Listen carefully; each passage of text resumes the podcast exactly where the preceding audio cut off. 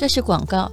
如果你立志减肥一定要成功，就拜托你就不要听下去了，不然万一停不下来就惨了。这是一个年轻人被大家视为很无聊、虚幻的梦，却这样成功了。一个小小的爆米花翻身变成畅销东南亚的高端零食品牌，而且还进攻了美国，登上了《商业周刊》的封面报道。到底是有多厉害呢？他幕后的推手是一位台湾的理工男，叫做李家佑，也就是这集的主人翁。目前呢是在台大 EI EIMBA 就读。那一个手机工程师变成了厨师，从研究晶片变成研究玉米粒。他把爆米花转换为各种。不同的新口味，我最喜欢的是原味焦糖了，还有玫瑰盐焦糖，还有玉米浓汤、双色地瓜、川香麻辣、青花椒麻，这个我也很喜欢，还有松露巧克力。他的公司叫做星球工坊。那么，如果你看过这个牌子，也应该犹豫过要不要买，因为热量的确是不会太低，可是真的很好吃。那在美国呢，目前也大受欢迎。如果你要听，诶，它的玉米花跟别人为什么不一样的话，那我在这里简述，不想听的可以打个呵欠哦。第一个就是原料很好，它只挑选只占百分之三的非机改的玉米。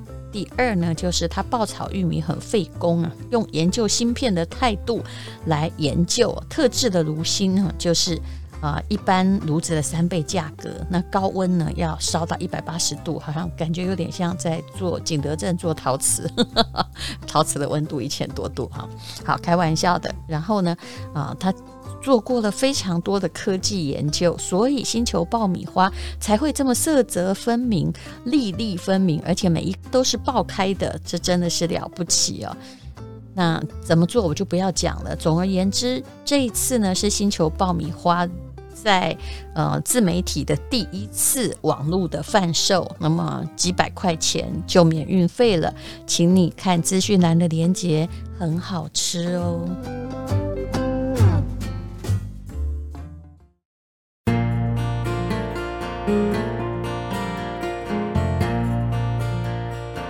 今天是美好的一天。欢迎收听人生实用商学院这一集，你会感觉到很幸福，因为我们要谈论的是一个让你觉得很幸福的食品。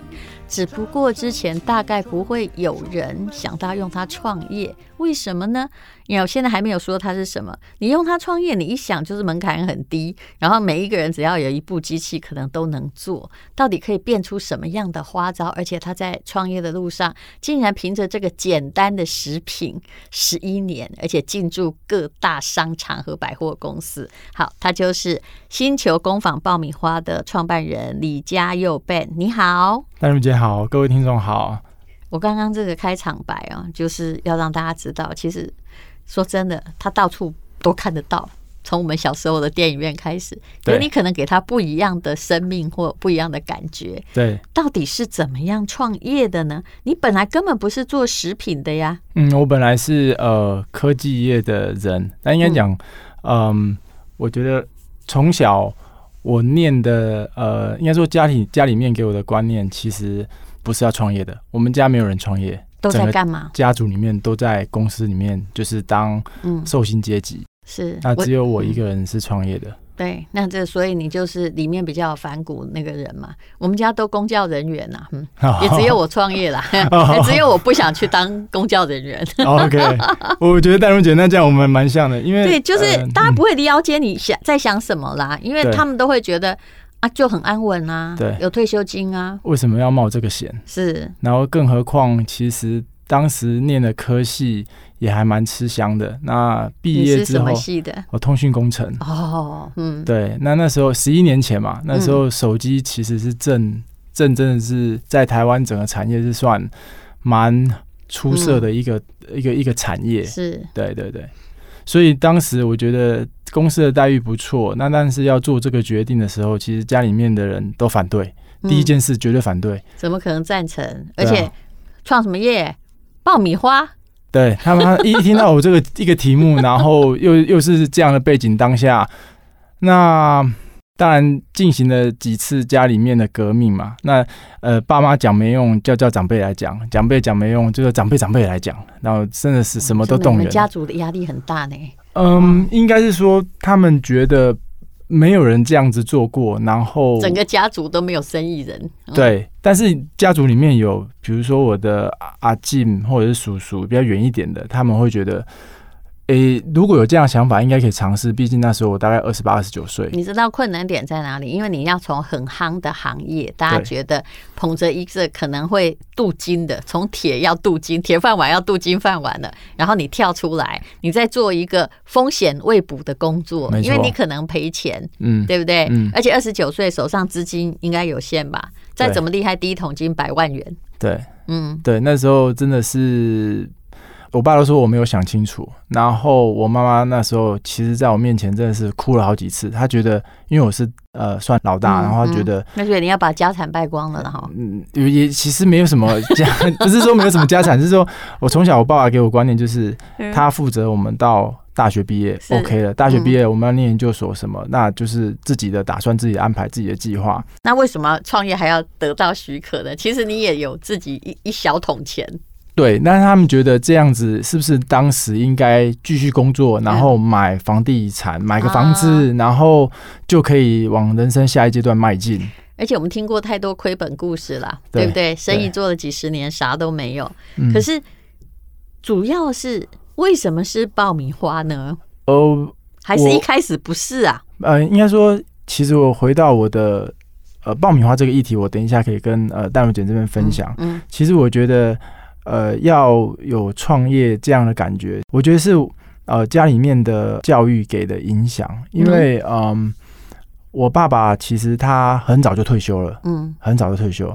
那他一直觉得做一个你未来自己规划的人，那你是不是要跟他一样，要很早的规划自己的未来？因为我一旦创业，你不是失败，那就是成功。但是创业里面九十九 percent 是失败的嘛？是。那他就觉得很难会在可能四十岁或四十五岁以前，你是实现一个可以自由的一个状况，所以他那时候极力反对这件事情。那尤其我是，也是因为你爸对自己的状况很满意呀，对不对？呃，某种程度上是，是就是很早就开始工作，工作二十五年啊，终于退休了这样子，然后领的退休金或者是他做的储蓄够他生活，他就会过着闲云野鹤。呃，我觉得这是一般人的剧本，但我们家不是，我们家。是应该说，我爸爸四十岁他就退休了啊，对，就是实现自由状况。但是这个退休是指自动退休还是被动？哦、不，不不，他是那时候累积到一定的财富退休了，哦、他觉得 OK 了，了可以了。对对对，但是就是因为太快的。从这个市场离开，嗯，那也就是说，后来在一些财务的杠杆操作上面，其实没有很顺利，嗯，那变成说后面他觉得，呃，这是有风险存在的。那告诉我们的事情是说，呃，其实人还是要一直有一份工作，是。才是比较稳定的收入，不是说每个月用几万块然后算一算够就好，就是，对对对对，而且。当时早退休的人哦都没有算过通膨啊，嗯，比如说假设你爸爸现在六十几吧，他们退休时候二十几年前可以估算的退休金，跟你在规划你退休需要的。额度肯定不一样啊，大概三倍啦。嗯嗯，对，就是他有些因素没有考量进去，就是他觉得不要让我们做后辈的去跟他一样，觉得哎可以了，那就收手。哦，OK。那你现在这样的收入，他不是对自己很满意哦，他是对他自己后来很不满意。呃呃，应该说，就像淡如姐讲的，他当时做了规划，但是未来的事情很多不确定性，嗯，那变成生变。嗯，那他一直觉得可能有一份收入。甚至不错收入，至少在未来做不确定性改变的时候，你不会这么样子的剧烈。嗯，对，所以这个是我觉得某种程度上来讲，我在研究所完之后，我会很积极的寻找怎么样累积财富，或者是用新的方式去做不一样的尝试的。也就是说，你也想要有一个一直可以吃银保泰的，会不断带来收入的事业啦，对，但是可是问题是你虽然是这么想的，看着爸爸的状况这么想，可是家里爸爸还是反对，对，他觉得创业根本是步入很大风险。对，因为尤其是没有人脉，因为家里面有人创业，那肯定人脉很多嘛。嗯、那你现在是从零累积啊，嗯，所以长辈都帮不上忙，就算可以帮得上忙，那都是边边角角。是是，对。但不论怎么样，我就是那时候很坚持，嗯，我就开始我这条路，嗯。但是真的怎么讲，创业这条路开始。我那时候大概在开始第一年，我其实真的想放弃，因为真的不是我想象的这样子，我太天真。嗯，那因为我在不会财务的财务的知识零，我要是知道我要创业，对，我要是知道我要创业，我这我的大学我研究所时期我就去辅修别系，嗯，他完全没有做这规划，我就出来做这件事情，就说。常常晚上我下班之后，我真的不知道呃下一步怎么做，尤其要怎么做策略规划，那根本就没有。那初期就是活下来而已。那怎么活下来？你连财务都不知道，你连卖一包爆米花你会不会赚钱你都不知道。所以你一开始就是爆米花嘛，对不对？对嗯。OK，那我再往前。你刚开始创业的很像，就是我遇到一个烧烤店，他有一天我去吃烧烤，他东西还蛮好吃，客人蛮多。他说。他竟然跟我说：“哎呦，我怎么做了两年都没赚钱？”后来我发现他当然不会赚钱，因为他不会算。他只要赚到钱哈，他就把它放进抽屉里，对不对？因为不必开统一发票，然后再从抽屉里面把钱拿出来付成本、付房租。哎，怎么每次就到了年底，抽屉里还是没有钱？对，因为。呃，在选这个题目之前，其实我没有像一般商学院这样子，我做市场调查什么，我单纯是看到，哎、欸，有这个需求的样子，嗯，那所以我进了这个市场。但进了这个市场之后，可能就开始呃做一些研究，然后知道很多的细节，嗯，但真的前期非常辛苦，哈，好几次真的没办法再撑下去的时候，真的需要有旁边的人鼓励。不过我现在才是要泼一个冷水哈！你刚刚觉得有这个需求，我们通常吃爆米花哈，嗯，感觉都很欢乐，都是去看电影的时候，嗯，对不对？对。可是你却是把它，就你不是只有在电影院卖，虽然刚开始可能是啦，对，啊，对不对？你是把它变成哎一整包了。你可以不要炸了，然后有各种口味，是让你带回家。对，你刚开始是不是就是说，是不是美国已经有人做这件事情，然后你觉得说，哦，我们这里没有，我于是就兴冲冲的来做。其实那时候看到呃爆米花是一阵风。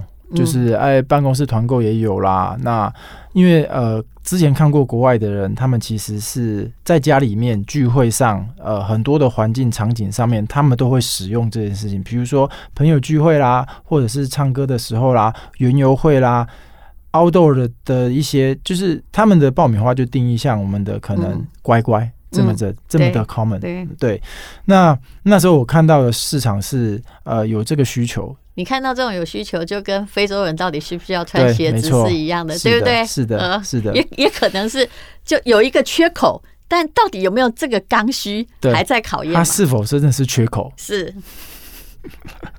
有缺口不一定有需求哦。对，但你觉得很厉害，就是完全讲中这个点。我觉得，因为我先说一下哈，我我有时候会用商学院的语言，是因为李佳优现在也在念台大 EIMBA，你一进去之后，你大概就知道说，哦，原来在讲什么。没错，没错，是啊，我我会念这个学校也是，呃，不是因为台大，但是因为这个课程、这个学程，这是非常吸引我。我想要把过去十一年来的东西整理一下。对对对。好，刚刚讲到的那个痛苦是。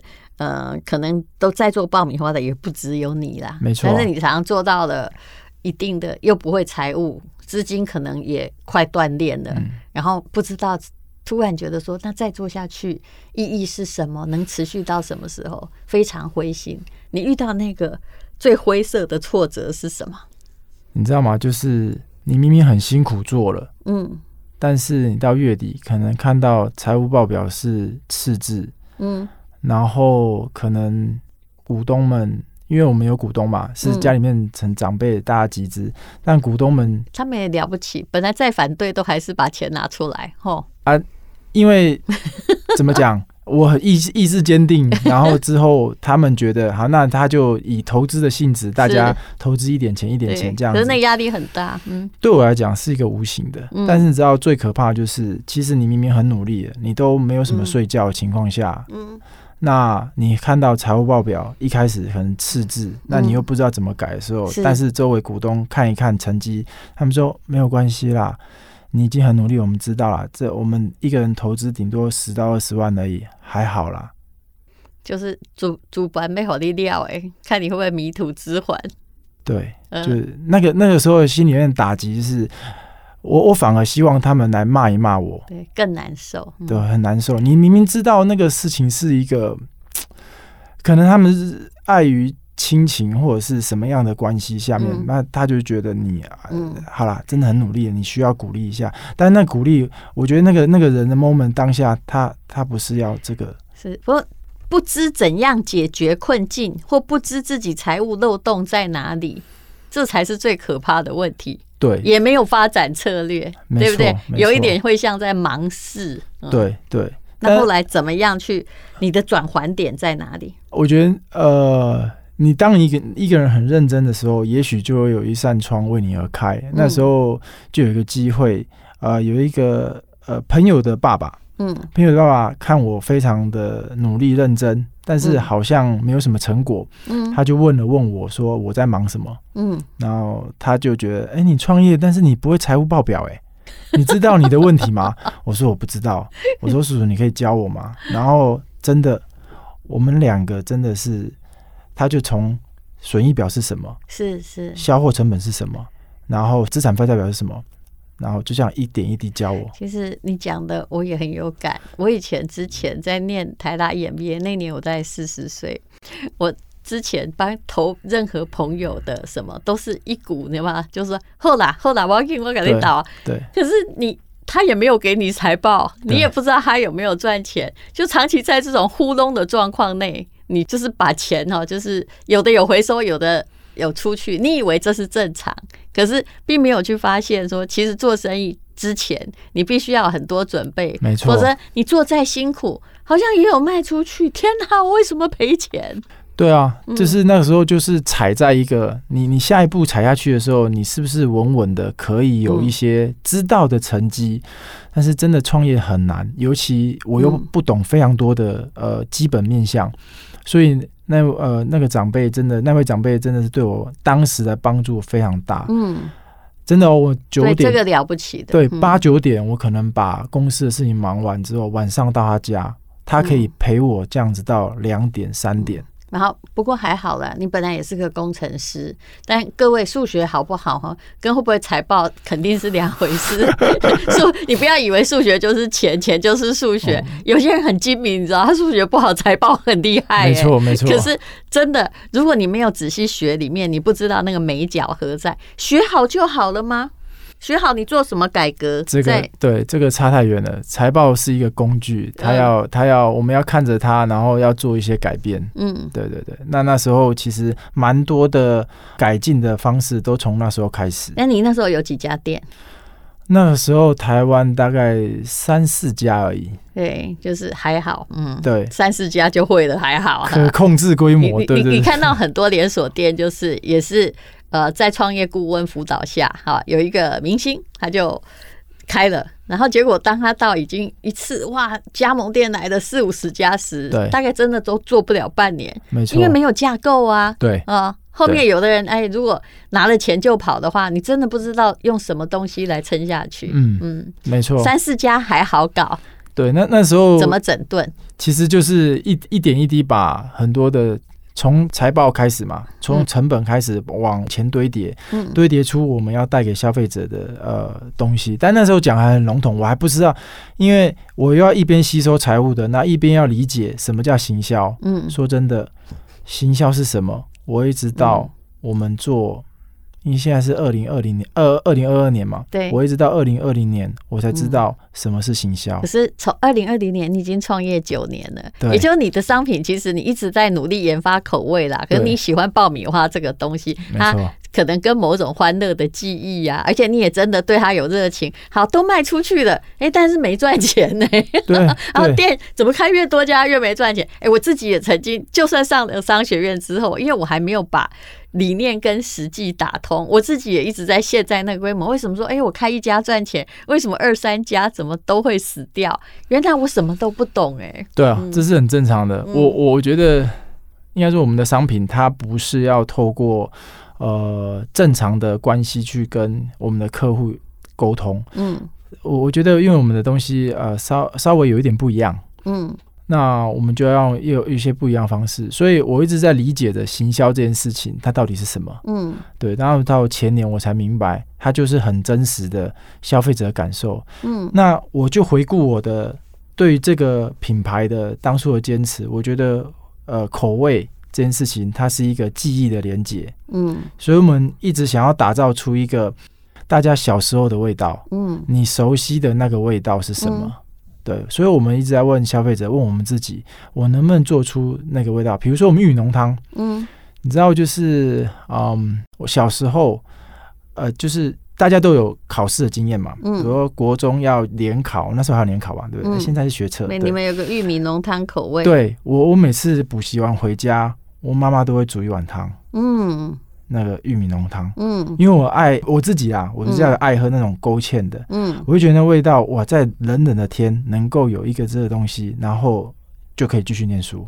其实你是在塑造你的，就回顾你的童年记忆。但如果一个人创业的过程可以把它跟生命经验联合在一起，也是很快乐的过程。对，这是真的，我个人感受。那所以那时候我们研发出玉米浓汤，我说我要这个味道，你能做出来吗？嗯，他说那到底什么味道？我真的叫我妈妈煮，嗯，一个。玉米浓汤，我说你喝喝看，你就知道。嗯，对，那个你妈煮的到底有没有特别好喝？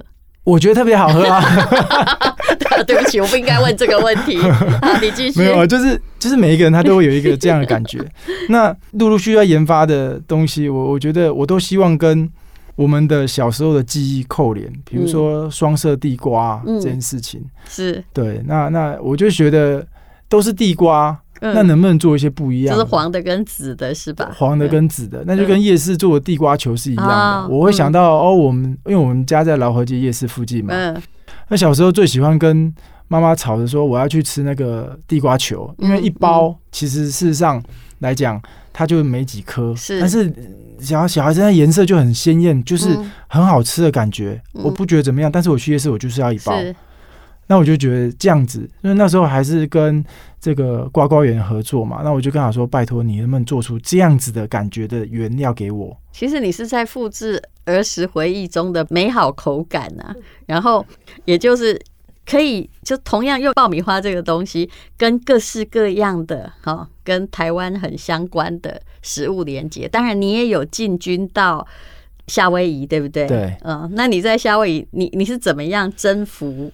夏威夷的，其实因为他们爆米花也很多，不过他们，嗯、呃，就那样啊。对对，真的口味就那样啊。嗯，我我我们去海外是二零一二一三年去的，那也蛮早了。对对对，那那时候就是想说先去东南亚，因为那时候一一票人说要去南南进嘛，嗯、就是去东南亚。然后我们其实是很晚很晚才去中国大陆。那去东南亚之后完了回来香港，再去东北亚，然后再去澳洲，再去北美市场。嗯那其实刚刚我创业的时候，就有朋友就跟我说：“哎呀，你不会到时候把这个爆米花卖去给北美国人吧？”我说：“哦，这样很屌哎，嗯，就是你知道，就是把爆米花卖去给美国人，等于有一个可能日本人或者是美国人来做乖乖卖给台湾人吃的感觉。”是啊。那是他们本土的，对本土的，对对对。然后我就觉得哦，这样很屌。那那时候你这样这样就去也真的很屌。对对，你的出发动念都很简单，你就是一个概念。对，你知道 这就是也没有研究。不我跟你讲，真的创业有时候就是这样啊，不然想太多了你就不会去了。我可能先做市场分析调查，然后什么时候去啊？那真的没希望了，就不用去了。好，结果呢？就就结果，其实我们找到了一个呃夏威夷的一个团队，嗯，应该也是他们来找我们的。然后其实这个团队里面有四个人，嗯，三票都反对，嗯，要做这个品相，然后有一个人他赞成。嗯，然后就私底下跑来台湾找我们，真的哦，跑来台湾找我们。嗯、他跟我讲说，我现在要带着使命回去。嗯，那你要告诉我为什么我们双方面要合作？嗯，我们可以不要跟你合作，但但我们我自己觉得你们的东西非常棒。他是要在夏威夷卖爆米花，对，对，要卖我们品牌，嗯、要要整个做我们的品牌。但是他们团队里面有日本人，有美国人。嗯，那那他是台湾人，嗯，他说只有一个台湾人赞成，对对对，对，他说这样很薄弱。他说他说三三三票对一票，嗯，那那那你必须要给我一个理由，嗯，就是怎么样？你觉得你哪些不不同的？嗯，那我就跟他讲说，这个不同点只有你吃过，你才会知道什么是小时候的味道。嗯，然后他就请他的团队一起来。嗯，台湾结果大家全部吃完也看完我们所有东西之后，嗯，就双方面握手要合作了。是对，因为他们觉得我们的东西是有一些真的是不一样的地方。嗯、对，我觉得你也很敢创新啊，这也是就是冲动的力量，看到一个概念就开始做了。这这对不对？对，我现在还在尝试收敛一下这个感觉，就是这个感觉太多不行。你什么星座的啊？天蝎座。哎呦，我们是演轻工剧。《甄嬛传》会演到最后一出的嘛？我也是天蝎座的，其实我也很冲动，而且最可怕就是说哈，你觉得说我要做这件事的时候，别人持续的热力不强，我持续的热力很强啊！我会把想要演到最后一场为止。对，会。我觉得初期如果我现在还一直在回想，就是如果初期那些失败，如果长辈都是很严厉斥责的话，我会不会反而就没这么努力？因为你知道他们的软性鼓励，反而对我来讲是一个为什么你要这样对我的感觉，就是你你不能骂我吗？没有，你有一个成功者特质，我很知道，我很知道，我的个性里也有。我其实哈做任何事业，我从来不要任何人的投资。为什么？我的个性非常怕，我可以不帮你赚钱，或者只赚到微薄的钱，但我的个性是我不帮你赔钱。就算帮你赔了一些些，我都知道那是你的辛苦钱。对啊，我不敢看你，你知道吗？嗯，所以这就是我后来的，但我后来采取的方式就是说，man，我不需要打住，你打开都没来，因为我我赔我一个人赔就好了。嗯，可是那种感觉我其实是很明白的，不想对不起别人，而且又是你亲戚耶，这一一对不起哈，真的是。也没多少钱，但是比跟银行借钱可怕多了。啊啊、那会真的会让你这半夜睡不着觉，一直在想怎么办。哎、欸，后来你在美国，在夏威夷也成功了嘛？嗯，呃、现在是蛮成功。我觉得我们，我觉得他们的一定很喜欢你的东西，对，因为他们不怕胖呢。哎、欸，对，他夏威夷有一个特色是，它其实它是多方文化。他们每个都有我的两三倍大，而且我发现他们最猛的叫他们还不怕胖，对对不对？对，嗯，吃甜食全然没有罪恶感的一个民族，没错。对，我我们是靠着亚洲口味，然后打进这个市场。那那个部分就真的有动用到商学院的一些市场调查，是，对对对对对。那后来在那里，嗯，比如说你可以告诉我。业绩做的怎么样嘛？你现在还有在别的地方哎、欸？你刚刚说还有去中国，对不对？对。哦，澳洲、美国、加拿大都有。对。那是用什么样的方法在扩张？还是用链？就是说，呃，加盟或者是签约代理？目前比较像我早期的方式，都会像是呃用签约代理的部分啊，就是有点像加盟，应该算加盟。然后因为我们会早期会有门市店嘛，然后会有网购，然后再走到通路。但现阶段我们觉得商业模式大致上知道是什么样子之后，我们会先评估它，但通常都会走通路的模式。现在我们在美国是有通路是指 Costco。然后沃尔玛这种通路就是直接进那些超商了。对对对对对。那当然，未来我们会反着做，未来会有旗舰店，它因为还是要体验嘛。是。但我们在 Costco 的部分，我们就给人家试吃。嗯。哦，试吃的效果，我觉得是相当好的。是。对对，因为他们尝到，就是口味就是让人家吃。我们在每个地方，就是你先吃，吃了再说。试吃是绝对有用的，尤其对于新产品。没错。不然你想想看，为什么试吃可以持续这么的久？疫情除外了，疫情打破了这个规则。对，没错。呃，有一个也可以分享，我们当初去东南亚的时候，我们去一个 mall 里面设一个门市嘛。嗯。然后他说：“老板，你怎么会给人家吃呢？这不行啊！真的到时候连扫地的阿尚都来要。”我说：“他就来要。”嗯。好吃，他一定来。为什么他要来呢？好吃。对。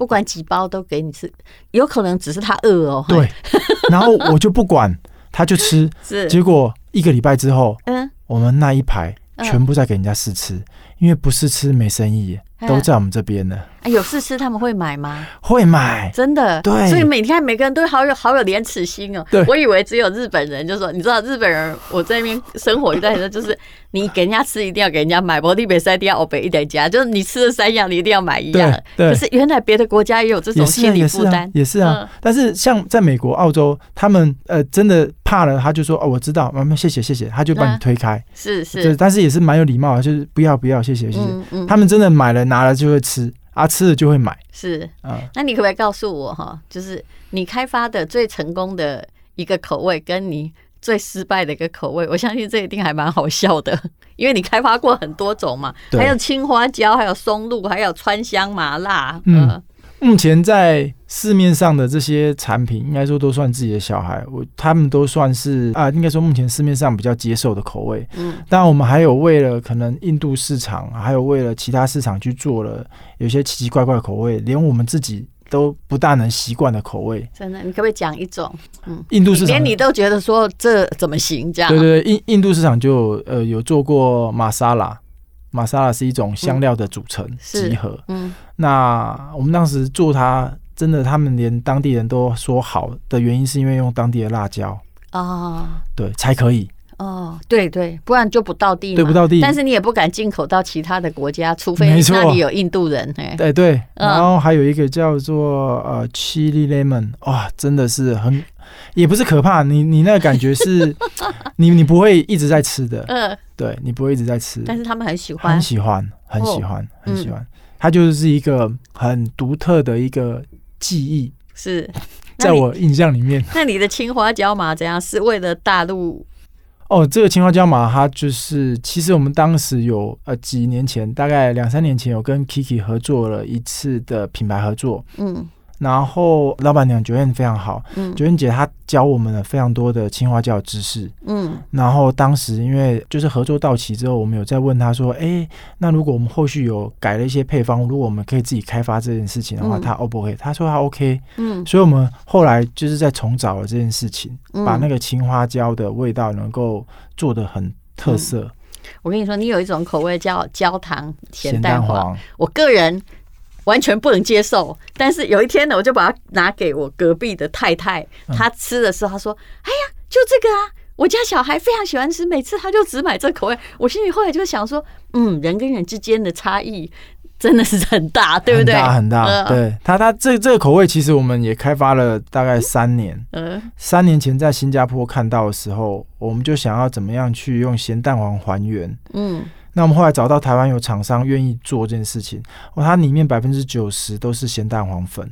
是啊，对，嗯，超级贵，但很好吃。他香港人现在没有疫情，没办法，香港人之前来就指名要买。这就是我觉得妙的地方，哎，就那种我没办法吃。对，那我最喜欢的当然就是那个什么啊，玉米浓汤啊，浙香焦糖啊，对不对？青花椒麻我也可以，对，我就不能吃咸蛋黄。哦，那我们都算归类在同一人了，我也是很喜欢，我自己也很喜欢这些口味。还有玫瑰盐焦糖，我也觉得很好。所以其实因为过年前我一直在试吃他们的产品，结果就是阵亡了。我真的整个过年那游泳圈多了一圈。各位，其实我真的很诚恳的跟你说哈。很好吃啦，然后它也尽量在里面把成分变得，比如说什么独家的研发专用糖，对不对？嗯，低甜的什么，所以你不会腻啦。对，可是但是还是有热量啊，各位同学。一一定有啊，就是我们那时候就想要用天然食材，所以找了食品研究所帮我们开发，嗯、一起协作我们的东西。是，所以而且你们里面没有未爆弹。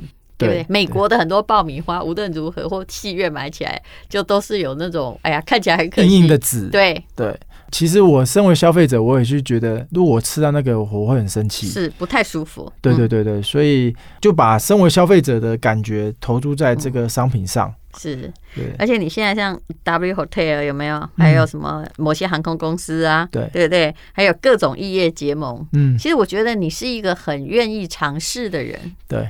就只要哦，我们可以跟某个口味结合，比如饶河街的夜市的双色地瓜或者什么，只要你想到那个灵感，你会把它当成作品一样去尝试哈，就努力去研发。也许出来很难吃啦，哦，那就放弃也没关系。对啊，嗯，我现在在觉得是对于消费者的一个旅旅程啊，嗯，啊，他他怎么样看待你的商品？他他从可能创办人身上，或者是从这商品他在入口的时候，他就可以体验到你的品牌对这个商品的投注程度。嗯、那我觉得，如果做到这一点，就真的是成功了。是，而且我发现你品管都品管的很好。比如说，我已经打开过非常多包了。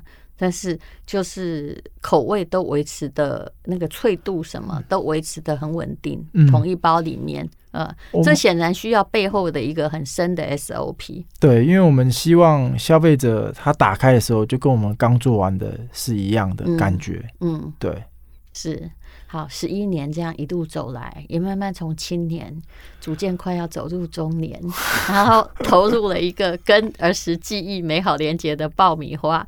你的感想是什么呀？嗯，哇，我觉得这一趟真的是，呃，可以讲班杰明的奇幻旅程。不会啊，你要是到八十岁在做行业，你还是个爆米花爷爷啊，你还是一直停留在童年里面。那真的是，我觉得做自己所爱的事情，兴趣所向，我真的是，我觉得是很幸福的。当然，虽然创业这条路。如果每个人讲起来，一定有不同的呃点点滴滴啦。但我觉得秉持着自己想要做的事情，哇，那真的是好。那我从再回头问你，那个当时投你十几万的那些长老们，你应该也还了吧？没有啊，就是一样股东啊，股东啊。但是我是说，他本金也拿回去了吧？对不对？后来看到你的说法是什么？我马博徐工你也先攻了。没有啊，他们也是保持，就是说，哎啊，最近还 OK 吗？哈，然后哎，如果忙的话，自己要照顾好身体啊，就这样，也没有特别的说什么。但但我会一直把他们放在心上，就是，嗯其实，就是，嗯，不管是不是股东，其实当初有帮助你的人，你就会把他放在心上，即使是可能参与过团队，然后离开团队的员工，我也是都放在心上。只是真的说。有没有每一个时间点都能够 take care 他们而已？嗯，这是我我自己的做事原则。是好，那你也在跑马拉松？对。马跑马拉松很好，后来发现，嗯，当我觉得说哇好难缠，某些东西很难缠，打不开的时候，我跑个十公里我就没事，他跑个四十二公里，更充满了那种奋斗的欲望，就觉得所有恶魔都难不倒我，你来吧，你来吧，这样。对，因为在跑步过程中，真的会是你就只能一个人嘛，是跟你的创业旅程是一样的，而且是真的很辛苦啊。心里想说，也不过就是这样辛苦，对啊，就是一种上气不接下气、腿快断的感觉，但也就是这样而已。没错，我们其实。那些辛苦都没有创业的辛苦，那这创业时间你都顶过了，为什么这件事情顶不过？这样好，那只要这位呃李家佑哈，他是星球爆米花的创办人，那他也是我们台大 EMBA 的学弟。那每一次朋友来，我们都会希望说他提供一些前几名的口味啦。那些海畔足臭之夫，那个要吃印度的那个，我们就你就在印度卖好了，那可以提供畅销排行榜的。呃，特价让大家可以团购嘛？哦，当然可以啊，可以可以，这没问题。是，我们就每次哈，大概就只有呃几天之内有效哈，大家不要以为我们这节目会一直放着就会一直有，没有这回事。那如果已经听到的朋友，请你去看看资讯栏的连接。你有没有已经计划好要呃有什么口味？呃，目前就像呃，淡如姐刚刚所说的呃，玉米浓汤啦，嗯、玫瑰园焦糖啦，浙江焦糖，嗯，青花椒麻这件事情，呃，这些这些商品都已经是准备 OK 了。是，这也是畅销商品，畅销商品，对。好，他本来过年前就要来，但是他已经卖太好了，你知道？但我其实很担心的就是卖这种零食式小吃卖太好，但是年终有没有盈余，那又是另外一回事。发完年终奖金，哎、欸，没了，因为这是还是一个薄利事业。是啊，嗯，是啊。好，非常谢谢李嘉佑，谢谢 Ben，谢谢戴茹姐。